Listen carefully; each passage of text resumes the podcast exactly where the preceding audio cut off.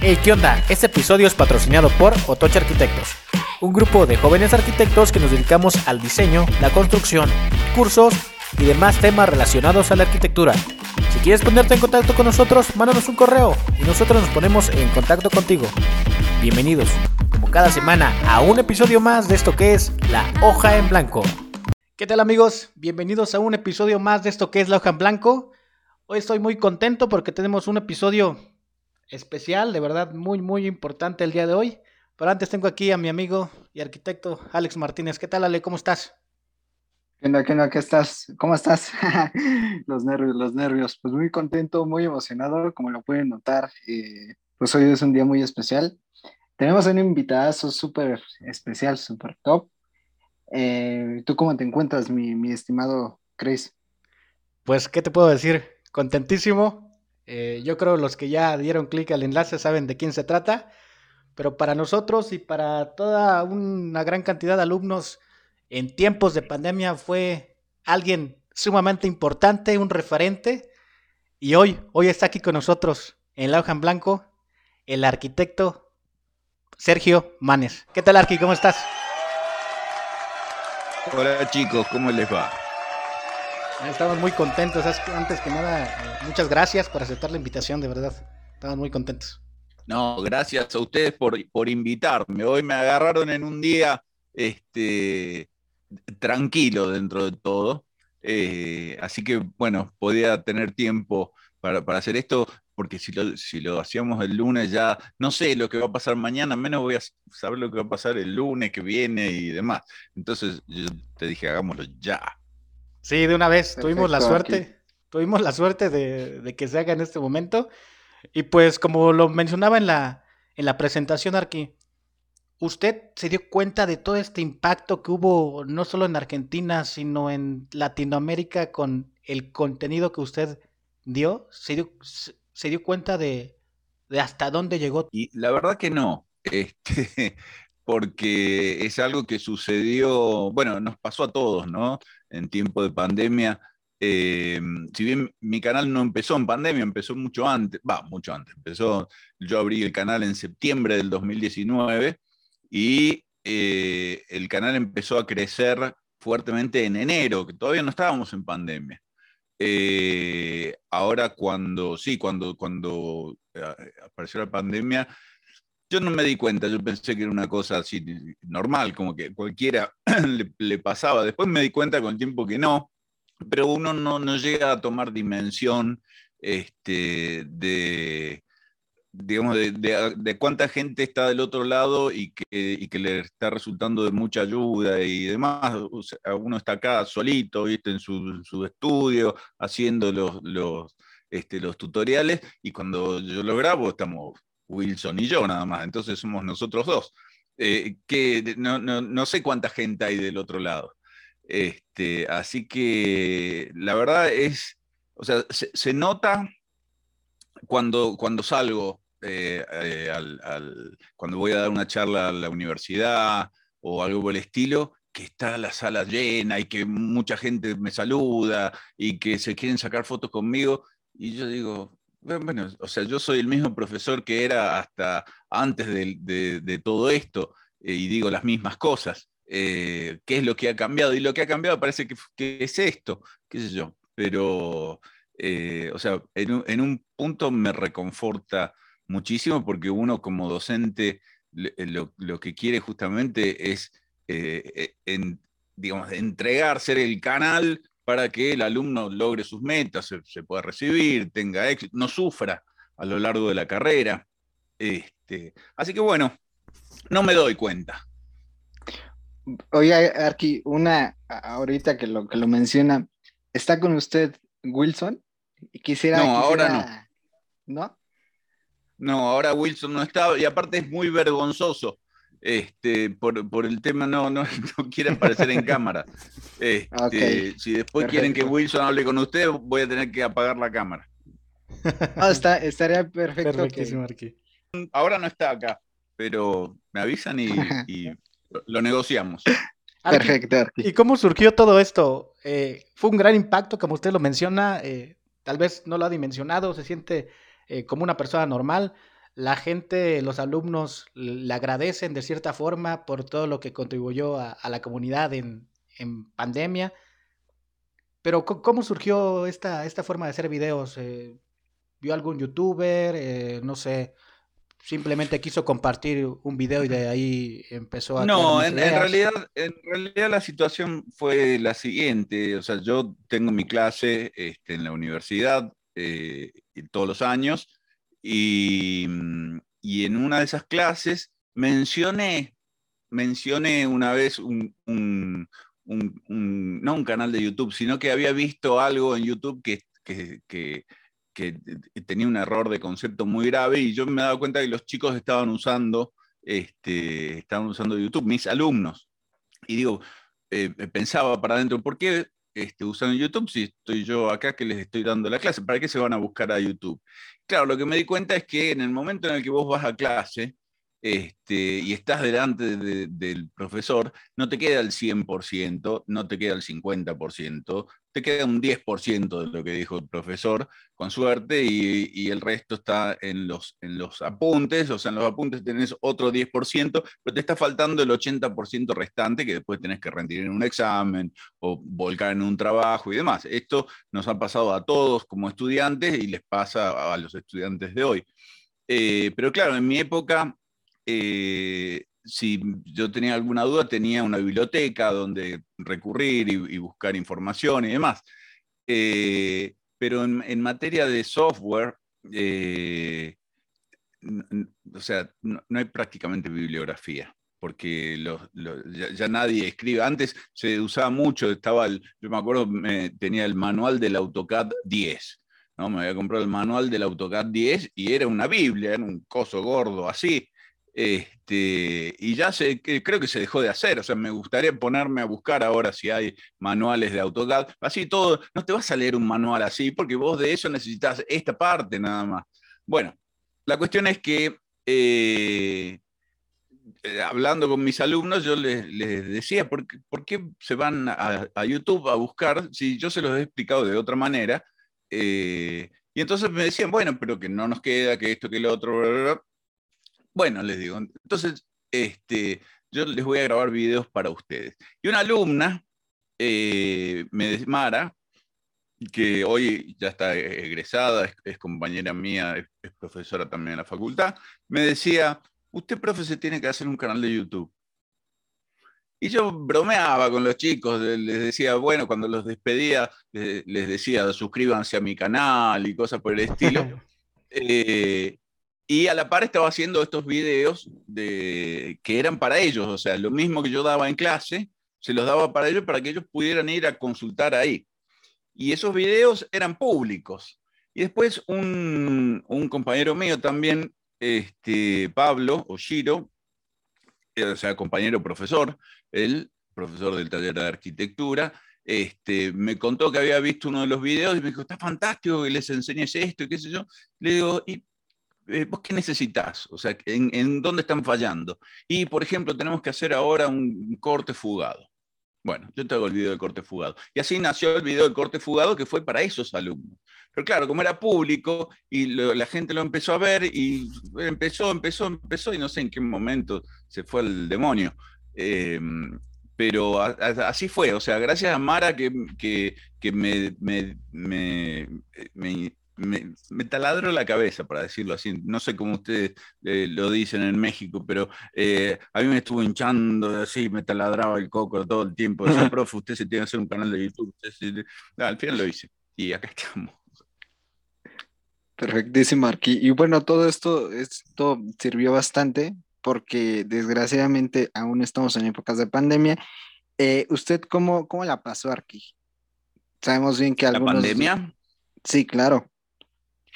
Eh, y la pandemia, a ver, yo este, vivo con, mi mujer y con mi hijo que viene, este, o sea, tenemos la tenencia compartida con la madre, entonces cada tanto viene acá y este, la pandemia empezó con él acá, entonces nos tuvimos que, guardar todos, entonces fue muy lindo estar mucho tiempo con él, porque estuvo como dos o tres meses, porque los padres, la madre estaba en, Estados Unidos y, la tuvieron que repatriar tarde, y bueno, fue todo un rollo y tuvieron que hacer cuarentena de no sé cuántos días o semanas. Eh, así que, y nosotros tenemos una casita muy linda, chiquita, pero pero muy linda, muy cómoda, está fuera de la ciudad, entonces tenemos mucho verde, mucho campo, y, y la verdad la pasé muy bien, o sea, porque estaba con mi hijo, estaba con mi mujer, este, porque no, no, o sea, uno, uno, a ver, la pasé muy bien, es una manera de decir. Obviamente uno estaba prendido a las noticias, viendo cómo la pandemia sigue creciendo y uno tenía dudas sobre el futuro, pero más allá de eso, más allá de eso, eh, yo creo que mm, este, una persona muy afortunada porque sé de gente que le ha tocado este, vivir la pandemia de otra manera. Y por otro lado, eh, me encontré con muchísimo tiempo por delante eh, para desarrollar el canal. Entonces, eso era, o sea, había mucha gente que no tenía trabajo, y yo tampoco tenía trabajo, pero hacía eso. O sea, hacía eso y eso me mantenía ocupado y entretenido todo el día y mi hijo me ayudaba. Y bueno, de ahí este, han, surgido muchos de los videos que tenían, este, no sé si tamaña producción, pero tenían mucha producción en comparación de los videos que puedo hacer ahora, que hoy que ya no estamos en tiempo de pandemia, no tengo el, mismo tiempo para hacer un video que tenía antes. Entonces ahora, digamos, el, contenido es, es, más como, voy más directamente al hueso y si, o sea, no, estoy tratando de entretener al que está del otro lado, sino que estoy tratando de que aprenda. Antes eh, yo me daba cuenta que, eh, que había mucho de, de, entretenimiento y, con los GIFs, ¿viste? Para que te parezcan y sacarle una sonrisa a alguien, qué sé yo. A mí eso me, me producía también mucha, em, como mucha alegría, digamos, ¿no? decir, bueno, eh, yo miraba y yo me reía con el GIF puesto en ese momento, entonces digo, bueno, tal vez la persona que lo esté mirando también le saque una sonrisa. Eh, era una, fue una época eh, brava, que yo sinceramente no puedo decir cuán brava fue, porque yo no la viví tan brava, porque, como digo, estuve este, acá guardado, que no es estar guardado. por ejemplo, no se podía salir a caminar en, la calle, pero nosotros con mi mujer salíamos a caminar por, por el, parque nuestro, o sea, ahí sí podíamos salir a caminar. Eh, bueno, cosas como esas, ¿no? Que fueron bastante, eh, bastante bravas. Y, mm, y, por otro lado tenía una ocupación muy grande, que era el, en su momento el canal, y fue, y lo sigue siendo en realidad, ¿no? O sea, desde que eh, de alguna manera hemos vuelto a la, normalidad, entre comillas, a la presencialidad también, eh, yo me doy cuenta que no tengo el tiempo que, del cual disponía antes. Así que, o sea, fui muy afortunado, eh, yo creo que soy muy afortunado por, por, las condiciones en las, en las, que me tocó vivir la pandemia y eh, por el hecho de saber que había gente del otro lado que por ahí este, no los conocía, pero que que me escribían y yo les respondía. Entonces, bueno, o sea, hubo, hubo como una suerte de contacto. Che, apareció uno ahí, ¿quién es? Ah, mira, Alan. Es, es este. Tenés una guitarra ahí atrás. ¿Qué tal, Buenas tardes. Mucho, mucho gusto. Me ¿Qué haces, Alan? Muéstrame esa guitarra. A ver. Muestra, muestra Alan. Acá para, no, para pues, un ratito. y traela, que la quiero ver. Sí, descuélgala. Descuélgala, mira, yo te muestro el bajo mío. Muy bien, mira, tres pastillas tenés. ¿Qué? Bien. Mostrame el clavito. A ver cuándo nos armamos una tocadita. Oh, Nos menciona que va a venir a México, entonces aquí, aquí lo esperamos con los brazos abiertos. Ya, ya vamos a hacer, ya vamos a hacer algo. Che, pero ¿qué, qué, qué, qué viola, qué guitarra es? ¿Qué guitarra es, Alan? Es una Yamaha.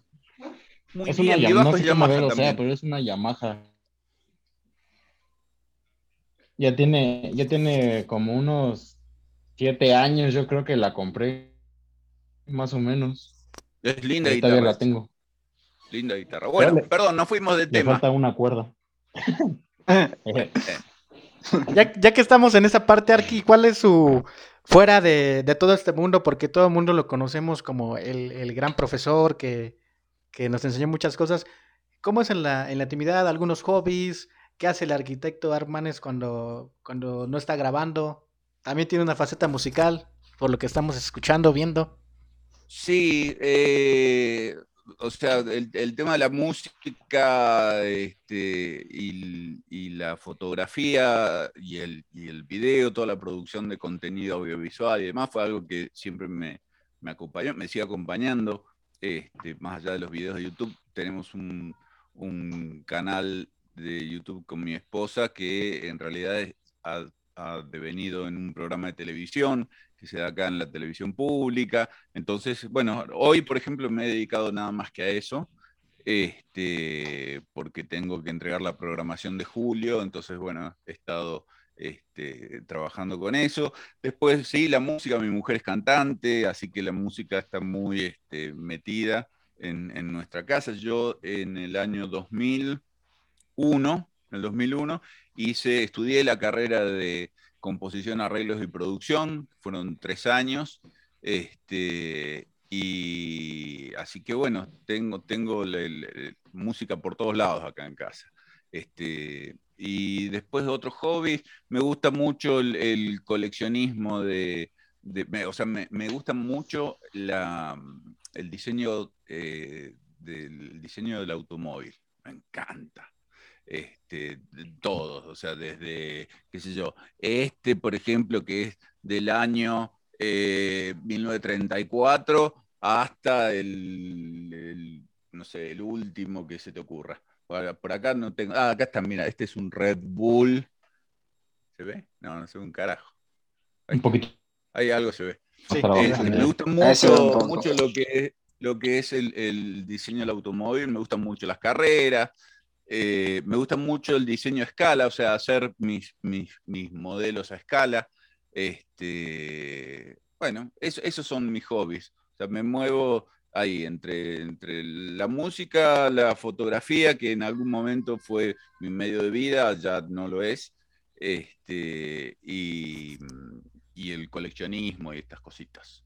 ¿Y cómo decantarse por, por arquitectura? Que cuando tenía estos hobbies, no sé si los tenía de niño también, la música, ¿por qué no decantarse por, no sé, una carrera musical, eh, el diseño industrial? ¿Cómo la arquitectura? Eh, y lo que pasa que yo soy de una generación en donde tenías que estudiar en la universidad una carrera. No, no podías estudiar música, porque música no era una carrera. música era eh, o sea, la música está todo bien, pero primero, nene, te vas a recibir de algo en la universidad.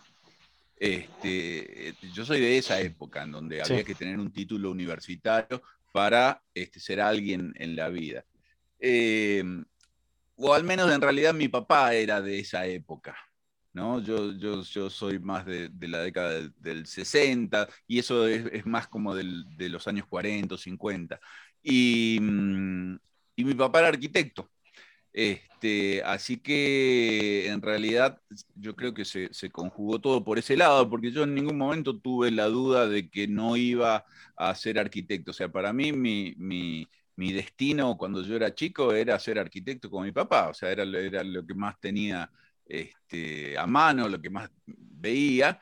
Y, y bueno, heredé de él la arquitectura, heredé de él también este, la pasión por los, por los autos, las carreras, íbamos juntos, por la música, él era músico también, pero él, era, antes que nada, era arquitecto. Y la fotografía no sé por dónde me llegó, esa sí me llegó por otro lado, pero no sé por dónde. Vemos que en sus videos aparece con un montón de cámaras. Es, bueno, colecciona, me imagino, muchas cámaras. No, no, no colecciono, son todas mis cámaras. Este, ah, las únicas que tengo de colección son estas dos que tengo acá, que en realidad esta fue mi primer cámara, esta no se ve un soto, ahí está. Sí, ahí y esta fue mi segunda cámara, y después la tercera cámara la perdí, y ya la cuarta está metida por ahí, y no tengo más que esas. El resto son todas cámaras que uso, este, que las uso eh, ahora, o sea, en la actualidad, o sea esta cámara que tengo acá está, eh, está ya con la batería puesta, está, todo listo para, para, funcionar. O sea, son cámaras que están en funcionamiento. Y después están todos los lentes, todo esto es lo que usamos cuando salimos a grabar este, con mi mujer para el programa. Recuerdo, Arki, que decía en uno de sus videos de, render, porque también esos, esos videos me, me, encantaban, que hay que saber fotografía, por lo menos lo mínimo para, para saber encuadrar bien el render, para que sea un poquito más real, ¿no? Eso. Eh, a ver, no, no, no, hay, no hay que saber fotografía necesariamente. Yo creo que el arquitecto eh, eh, termina siendo un buen fotógrafo, ¿no? En el sentido de que está, está acostumbrado a, mirar, a observar la realidad, tiene idea de la proporción, tiene idea del equilibrio este, gráfico, el equilibrio dinámico, sabe lo que es el fondo, lo que es la figura. Entonces, tiene elementos compositivos como para, este, cuando uno mira por, por el visor de la cámara, digamos, de alguna manera encuadrar bien y demás. Eh, no obstante, siempre hay cosas que a uno se le escapan y encima ahora con, con los celulares que todos sacan las fotos verticales como si tuviéramos un ojo arriba del otro, este, en realidad tenemos los ojos así, entonces por eso el, celular va así.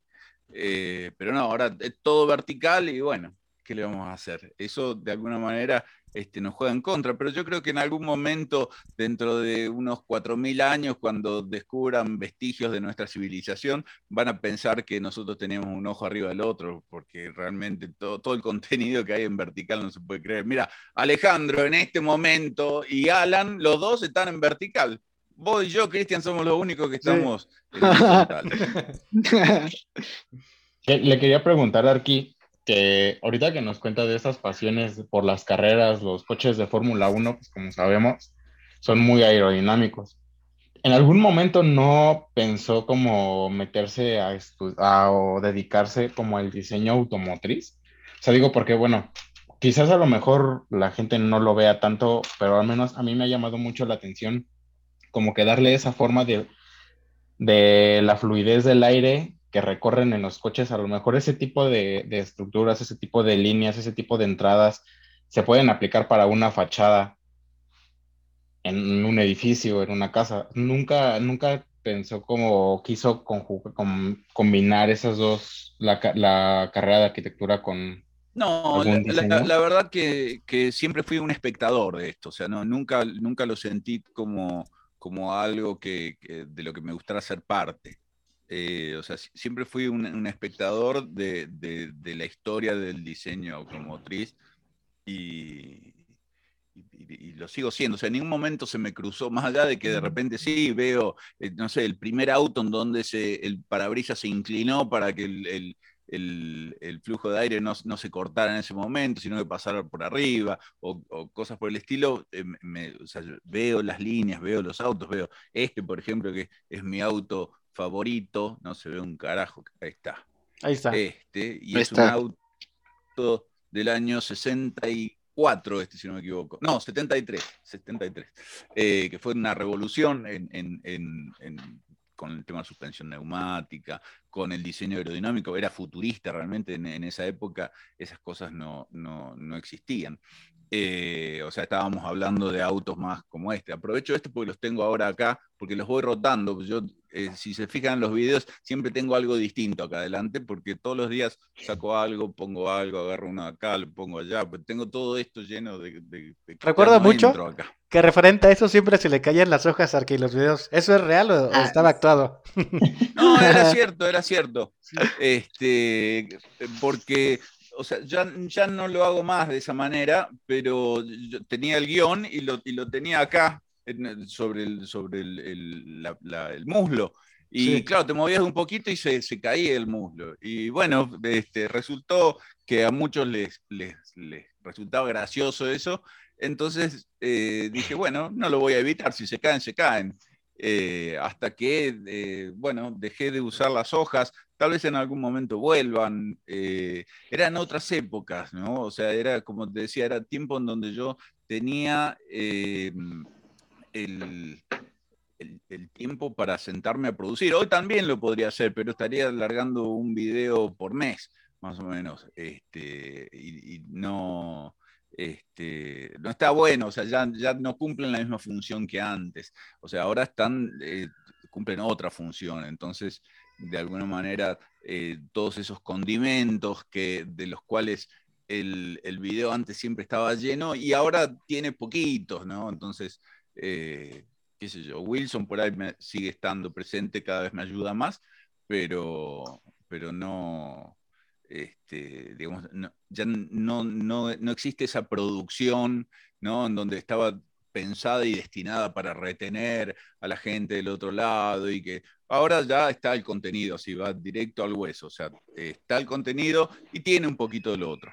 Este, entonces, para el que está interesado, ¿no? Antes, de alguna manera, era una forma, o sea, en un punto, yo sí me di cuenta de que había mucha gente que, este, que se nutría de esos videos y que le servían para la facultad, por los mismos comentarios que me decían, este, mis alumnos, que yo tenía mis alumnos de la facultad, que también teníamos la, este, la comunicación vía, eh, vía Teams, la, la hacíamos nosotros.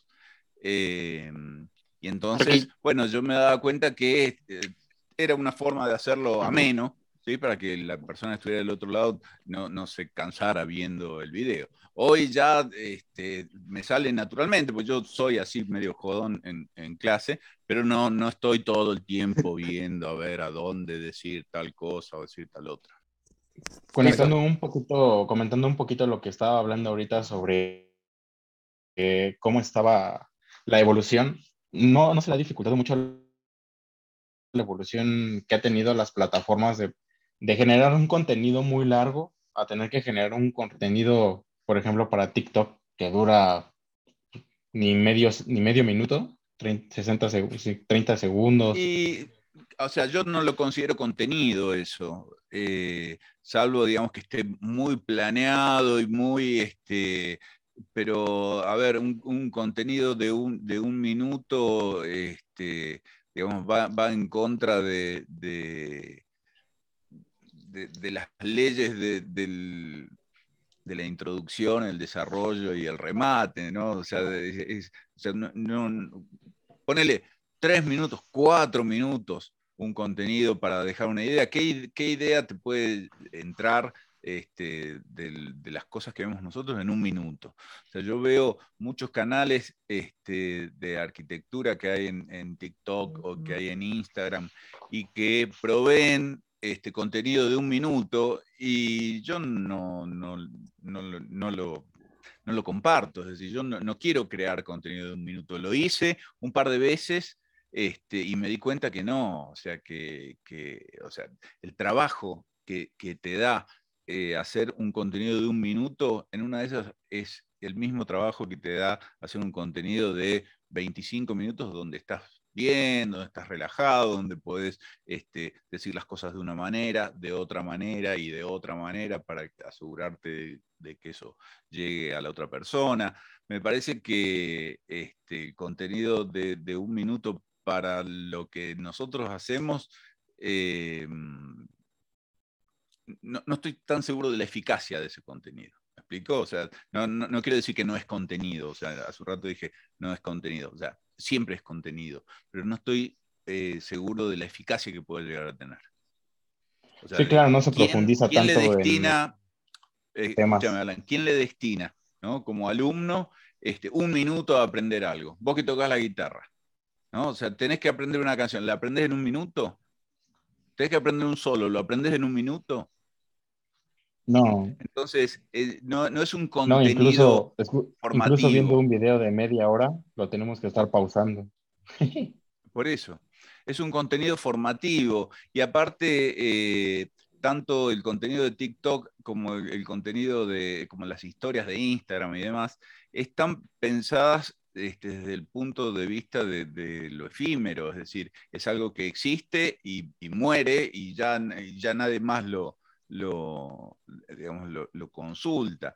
O sea, yo estoy tratando de hacer un contenido que sea, eh, o sea, que te sirva a vos y que en una de esas, si, la tecnología nos lo permite, que le sirva también a tus hijos.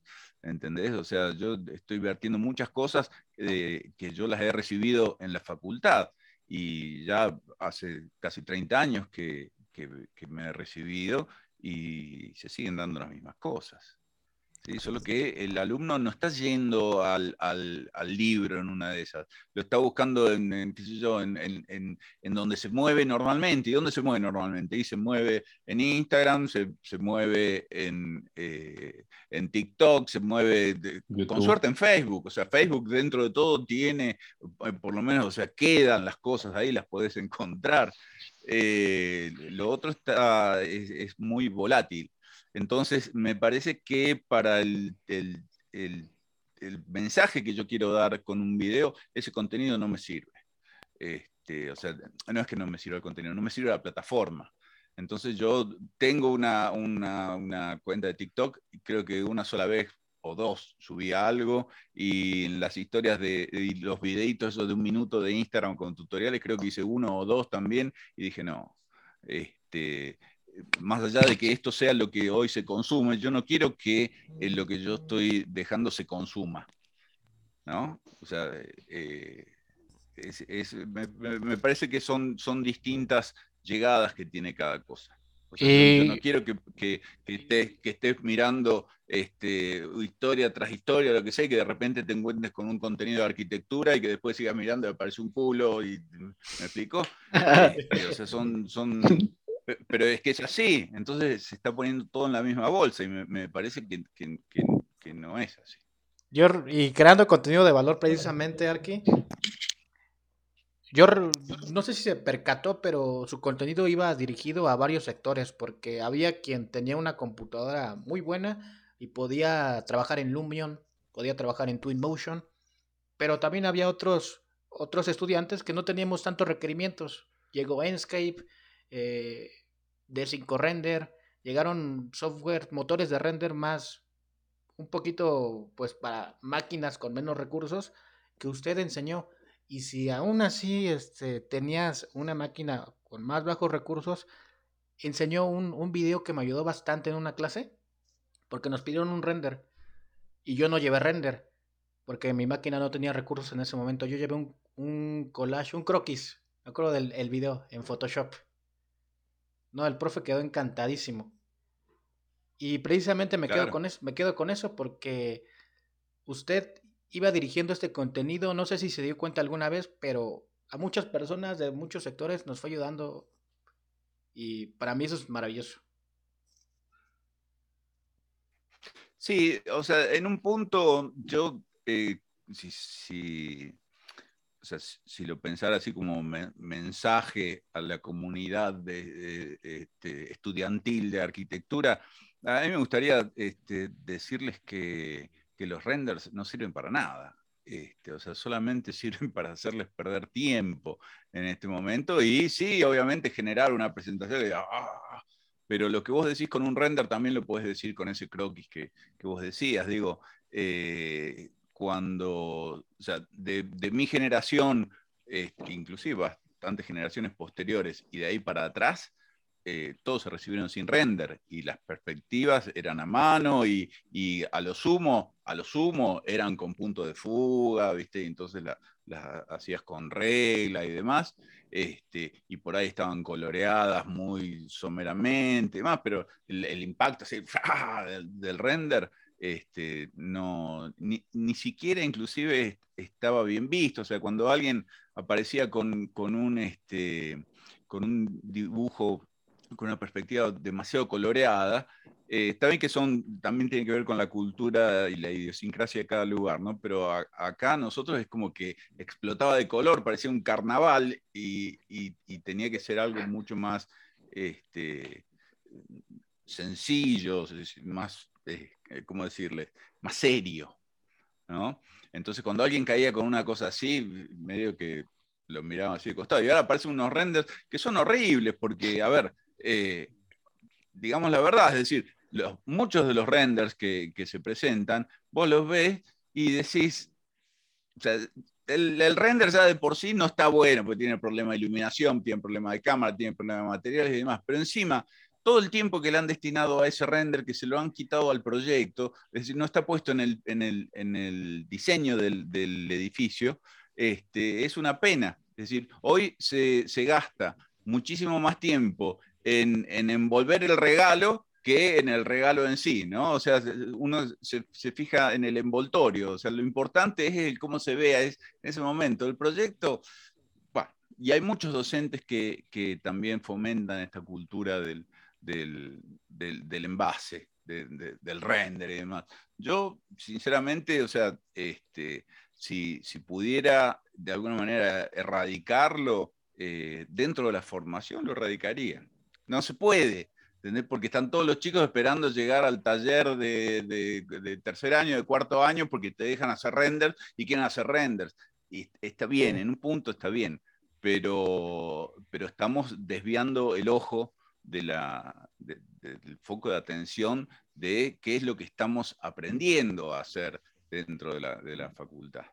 ¿no? Nos estamos formando como proyectistas, este, no, no como renderistas ni, ni mucho menos para eso después hay gente, o sea, eh, eh, otra cosa, eh, durante muchos años, durante muchos años yo me dediqué al rendering, pero me dedicaba al rendering, es decir, tenía un estudio de rendering donde tenía tres personas que trabajaban conmigo y venía una perspectiva del estudio tal y había que hacer eso y, y la armábamos entre todos y salía en dos días y ya salía digo, eh, hoy uno se está rompiendo el alma por aprender que quiero usar el D5, que quiero usar esto, usar el otro, el qué sé yo, porque me tengo que formar, porque soy arquitecto y qué voy a hacer cuando salga.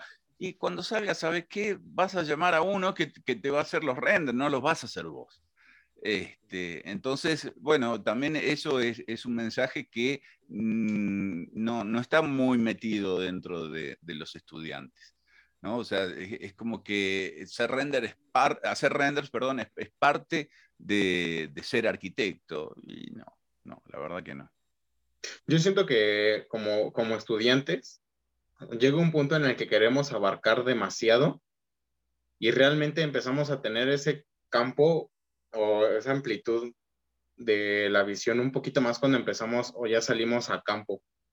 Porque, por ejemplo, siento yo así como usted dice con de los renders, o sea, hay veces que a lo mejor un, un residente de obra, pues no, no va, ni siquiera va a tocar el proyecto, ¿sabes? O sea, sí, nosotros tenemos conocimientos de los planos, pero él lo que se de lo que se va a encargar va a ser de ejecutar el proyecto.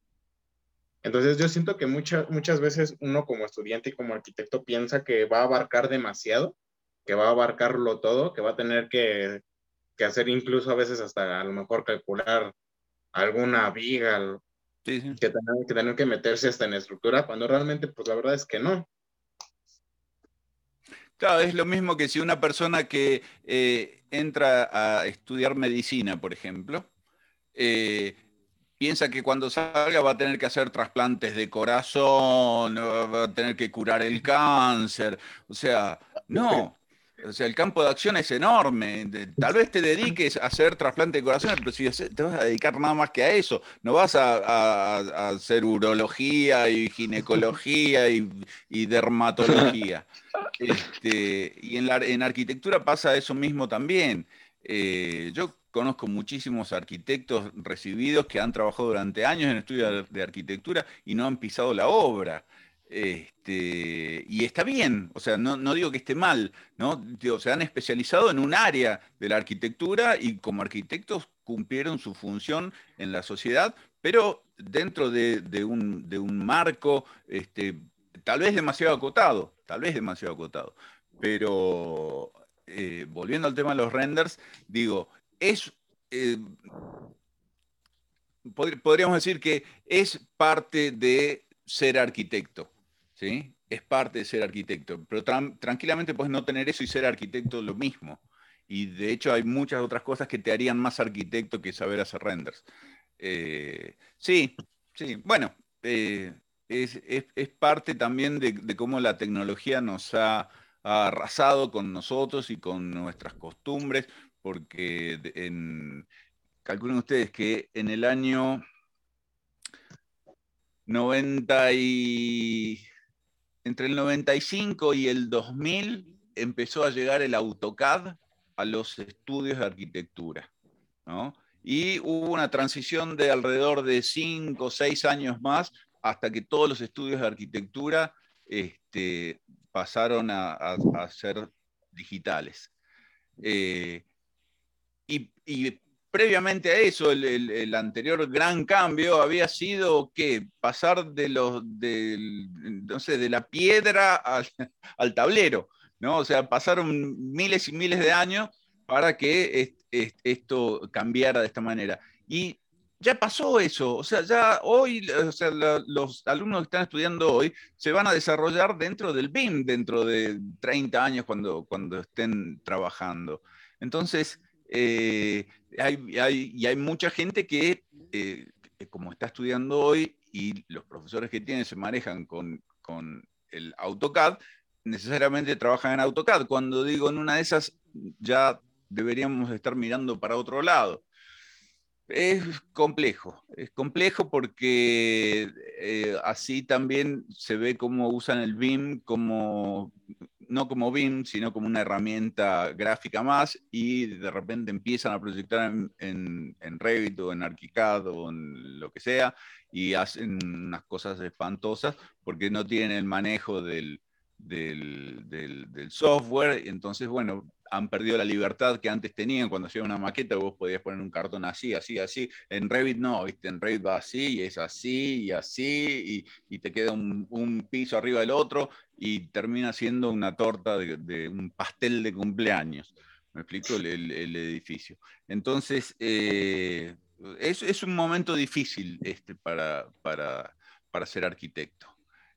Este, porque, como digo, la, tecnología arrasó con todos nosotros y con todas nuestras creencias y con, todo lo que teníamos ya establecido de lo que era un, arquitecto. Ha, cambiado no solo en arquitectura, ha cambiado en, todos, los, ámbitos, ¿no? Pero digo, estamos viviendo en un, momento en donde hemos sido arrasados por un tsunami tecnológico que ha hecho cambiar absolutamente todo. Entonces, tampoco hay un piso firme para decir, bueno, para, un momentito, sentemos las bases acá. Vitruvio, ¿no? Leonardo, Miguel Ángel, y, empecemos a hablar de arquitectura desde ahí. Y tal vez no, qué sé yo, pero digo, está, todo muy turbulento. Eh, Arqui, sí, adelante.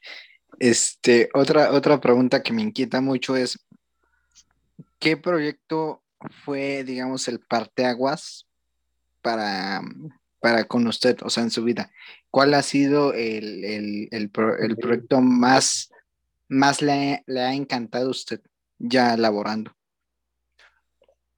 Eh, bueno, hay muchos. Este, probablemente eh, el, último que hice con mi papá, porque yo llegué a trabajar con él, o sea, éramos los dos arquitectos, y eh, ese, fue un, proyecto muy, muy, muy lindo porque íbamos juntos ahora, ya era su, final de carrera, ¿no? O sea, ya en el sentido de que ya estaba, ya se estaba jubilando y, yo ya tenía unos 10 años de experiencia más o menos, así que lo, no, un poquito menos.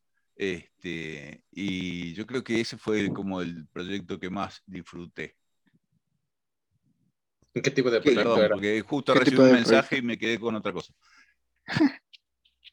era un centro de investigación, un edificio, este, eran tres plantas, habrán sido 2.500 metros, no era una gran cosa, pero eh, en el sentido de, que, de que iba yo con mi viejo, ¿entendés? Eso que con mi papá, lo que, lo que tenía de chiquito, que yo iba a las obras con él, pero él me, llevaba este, por ahí los sábados a la mañana, íbamos por los andamios y él me llevaba de la mano, o sea, de repente poder hacer una obra con él fue como algo muy disfrutable y bueno, después él murió, o sea, fue, fue la, última obra, así que eso podría llegar a ser un... Ya estamos casi a, mitad del año, ¿qué, qué proyectos tiene ya para, acabar el año? ¿Qué, objetivos no, no tengo idea. no lo este, planea. Como les decía, como les decía a ustedes al, principio, este, no, que me, llamaron para hacer esto el lunes que viene. Falta tanto para el lunes que viene que, no, sé si no sé si me voy a acordar, no sé si no va a cambiar todo de acá el lunes que viene.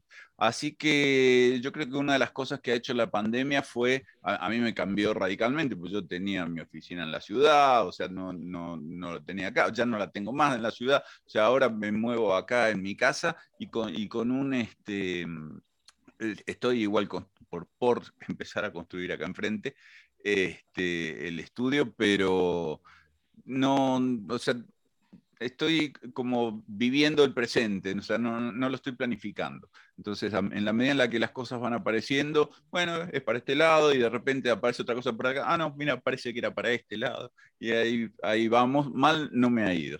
Y bueno, ¿cuál, cuál sería el consejo que le daría a todos los que nos están escuchando y viendo, ¿cuál es ese, ese consejo que, que nos deja usted, profesor?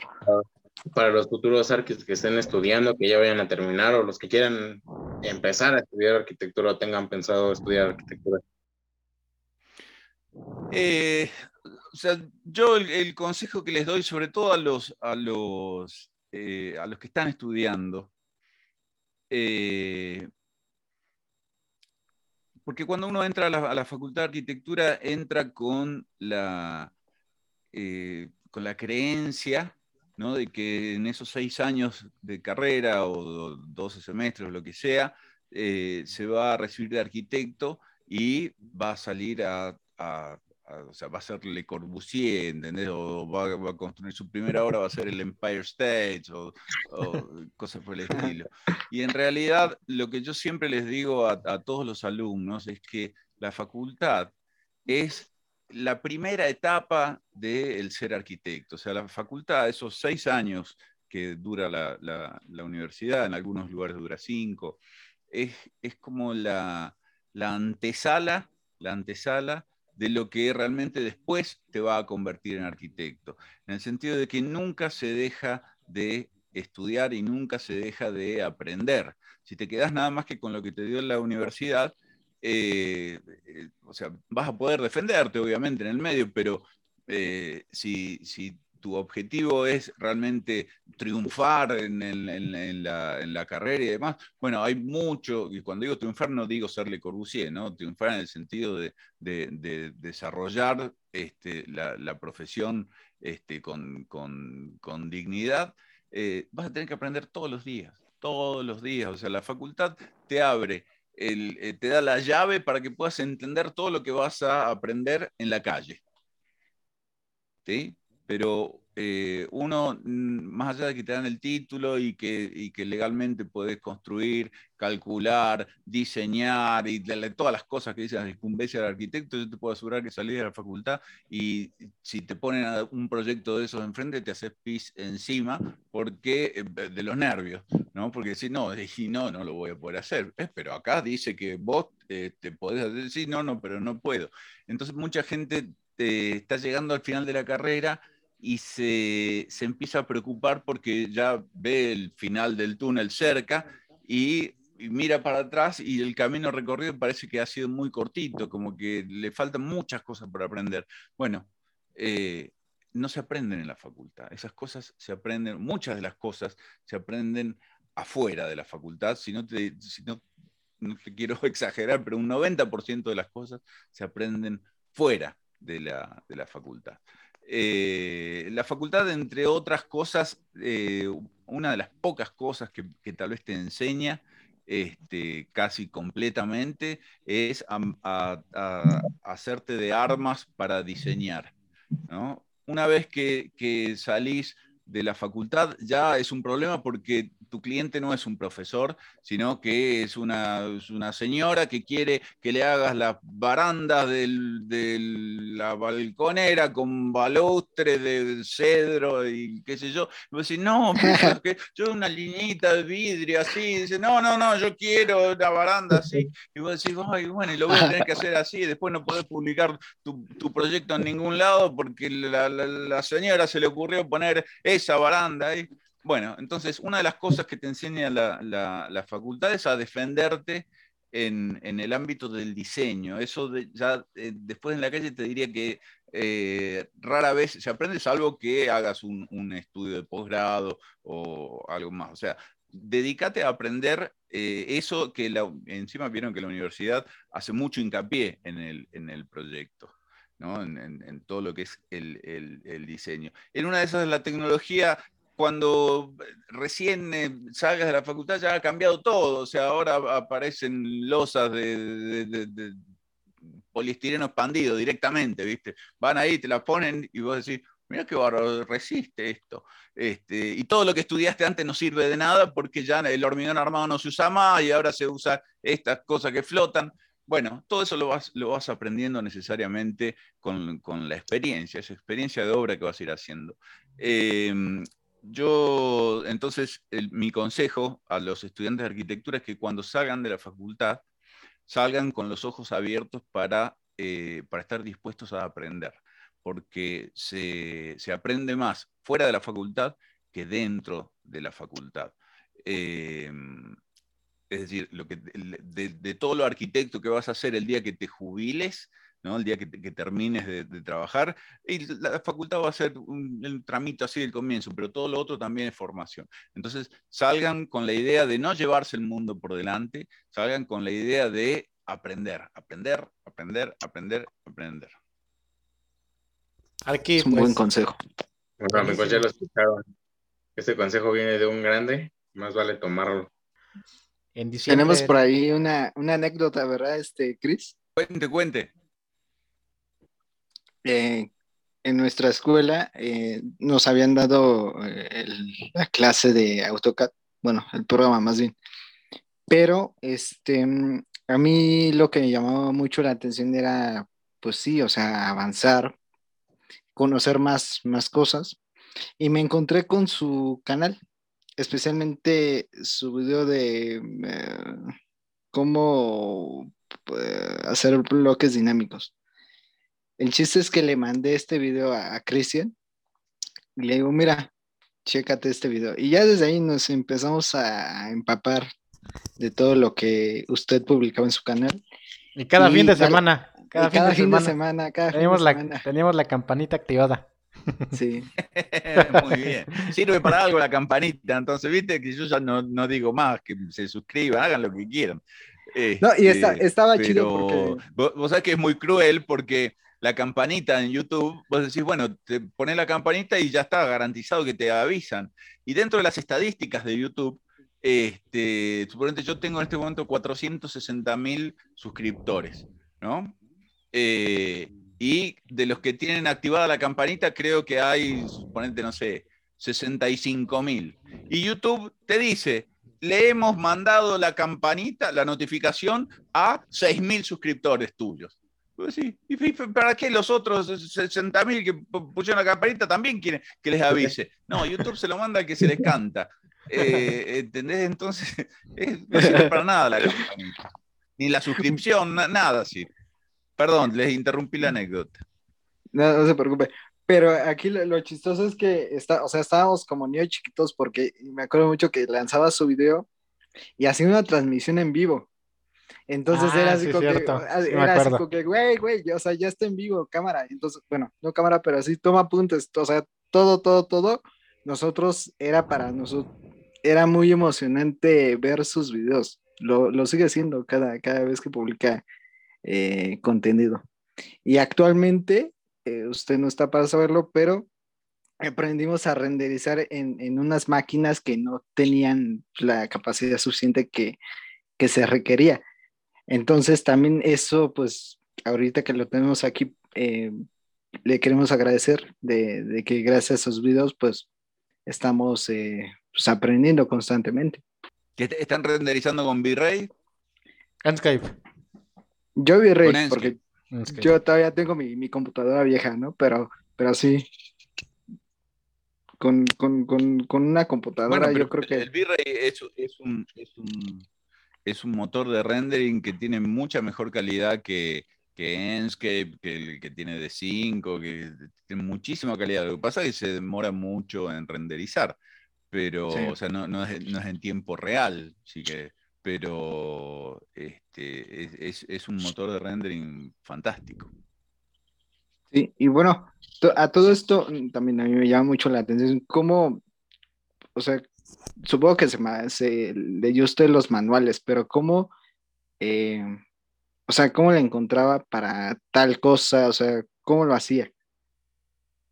¿Cómo, cómo estudiaba usted el programa? ¿Cómo? Lo preparaba? Eh, mira, no, no ha habido muchos, muchos software de los cuales he leído eh, manual, pero mm, de AutoCAD sí, de AutoCAD sí, este, de, de V-Ray también, de la primera versión de V-Ray, eh, lo leí completo y me metí en, muy profundo dentro de, la primera versión de V-Ray.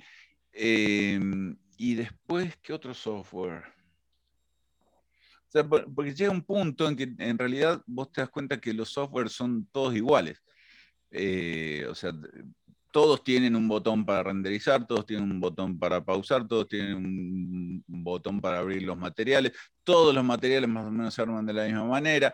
Entonces llega un momento en donde vos este, ya no, te preguntas en el software eh, qué hará este software, sino que es decir, ¿dónde está la herramienta para hacer esto? Porque vos sabés que eso ya existe entonces entras a buscar de, otra manera. Y en la medida en la que empezás a ver un software, dos software, al final te das cuenta que son todos más o menos iguales.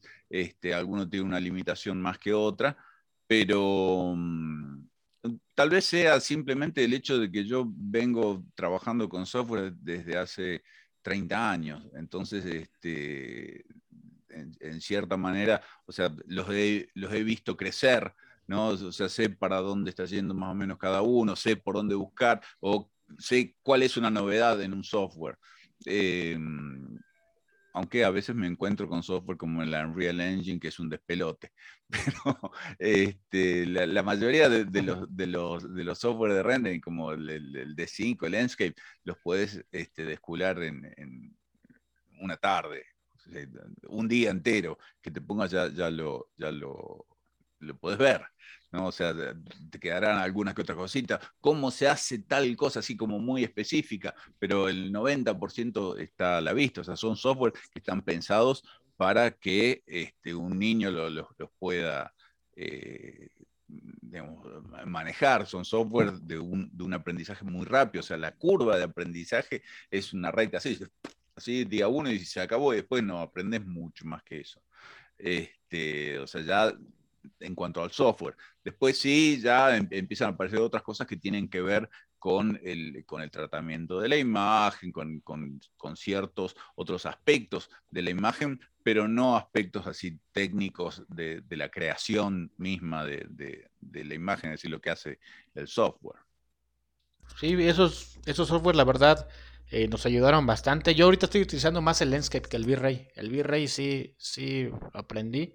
De hecho, me aprendí la configuración del video que de 30 minutos renderiza cuando en 4K. Ese me sirvió bastante. Sí. De verdad nos sirvió. Teníamos una entrega eh, para el día lunes, era sábado, vimos el video. nos salvó la vida.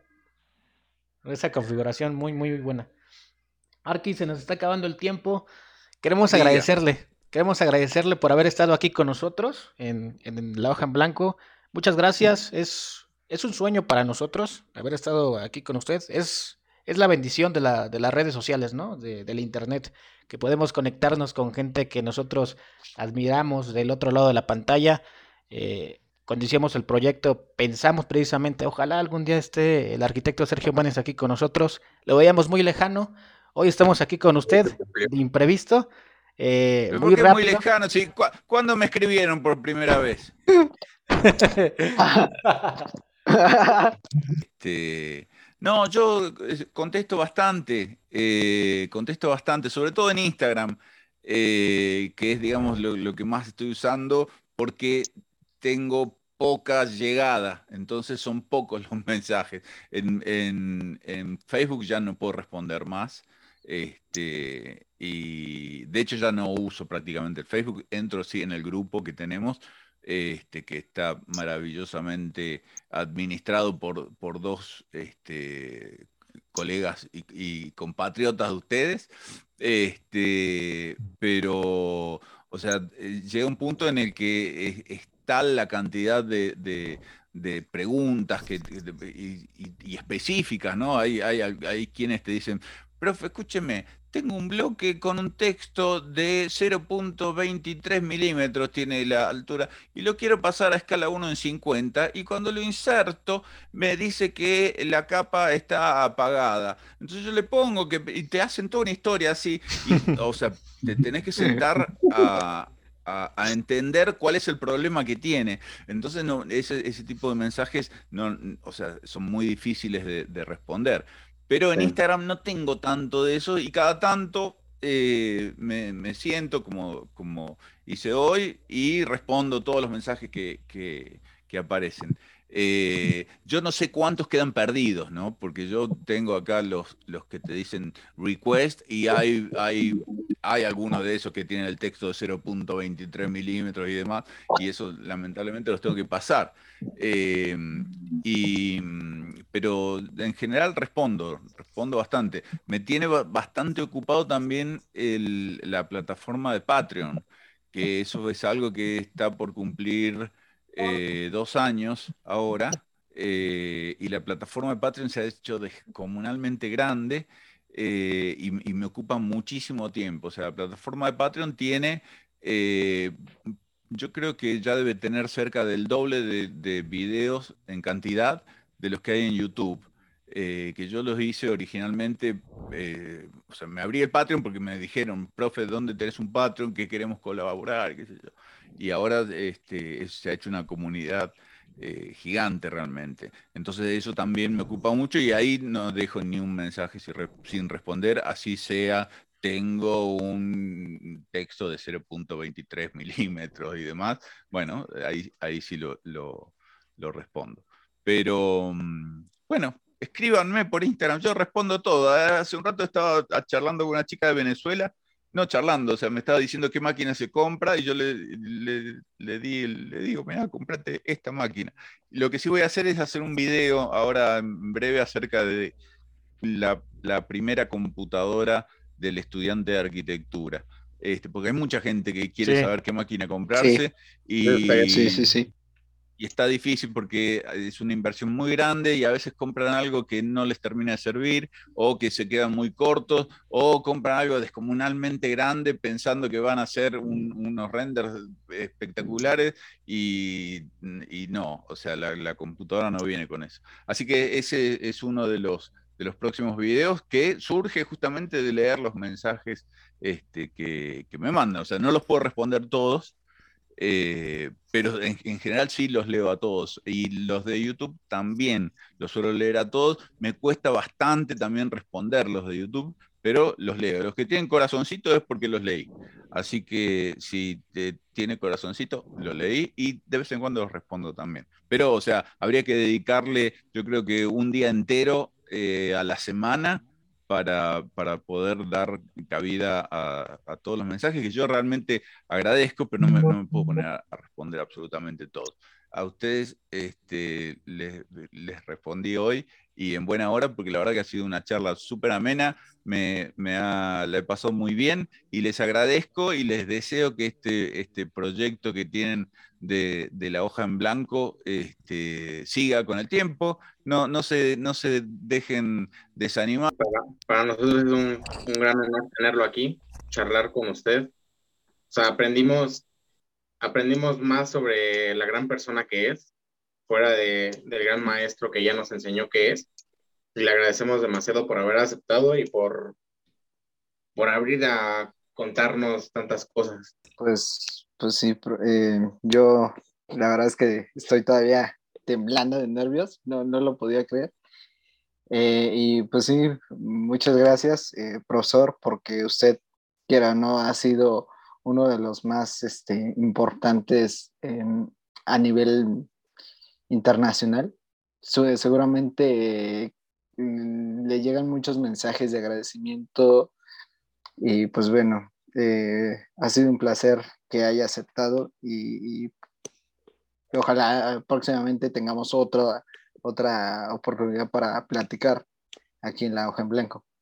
Ahora que, ahora que venga a México, a ver, que ver si le invitamos unos ricos tacos mexicanos. Conocemos un Oh, lugar pero excelente. con poco chile. Con poco chile porque me levanta la, me levanta la tensión arterial y se me va, se me vuela la tapa a los sesos. Este, no, no, no. eh, sí, vam- vamos a comamos unos tacos, una enchilada y, y tengo uno de mis mejores amigos de mexicano y ayer hablé con él. Este, y ahora que me voy para Monterrey, se va a ir a Monterrey así nos juntamos. Y bueno, con ustedes, eh, cuando vaya, cuando esté en el DF, les aviso, nos juntamos y le- el agradecido soy yo de que haya personas del otro lado para que eh, yo pueda estar de este lado. Pues si ustedes no tuvieran, este, eh, no fueran los estudiantes que han sido, no sé si ya se han recibido o no, este, el, el profesor no tiene nada que hacer. Sin alumnos, eh, yo no, no, no, no tengo existencia, así que yo les agradezco a ustedes. Estaremos al pendiente. Muchísimas gracias. Gracias.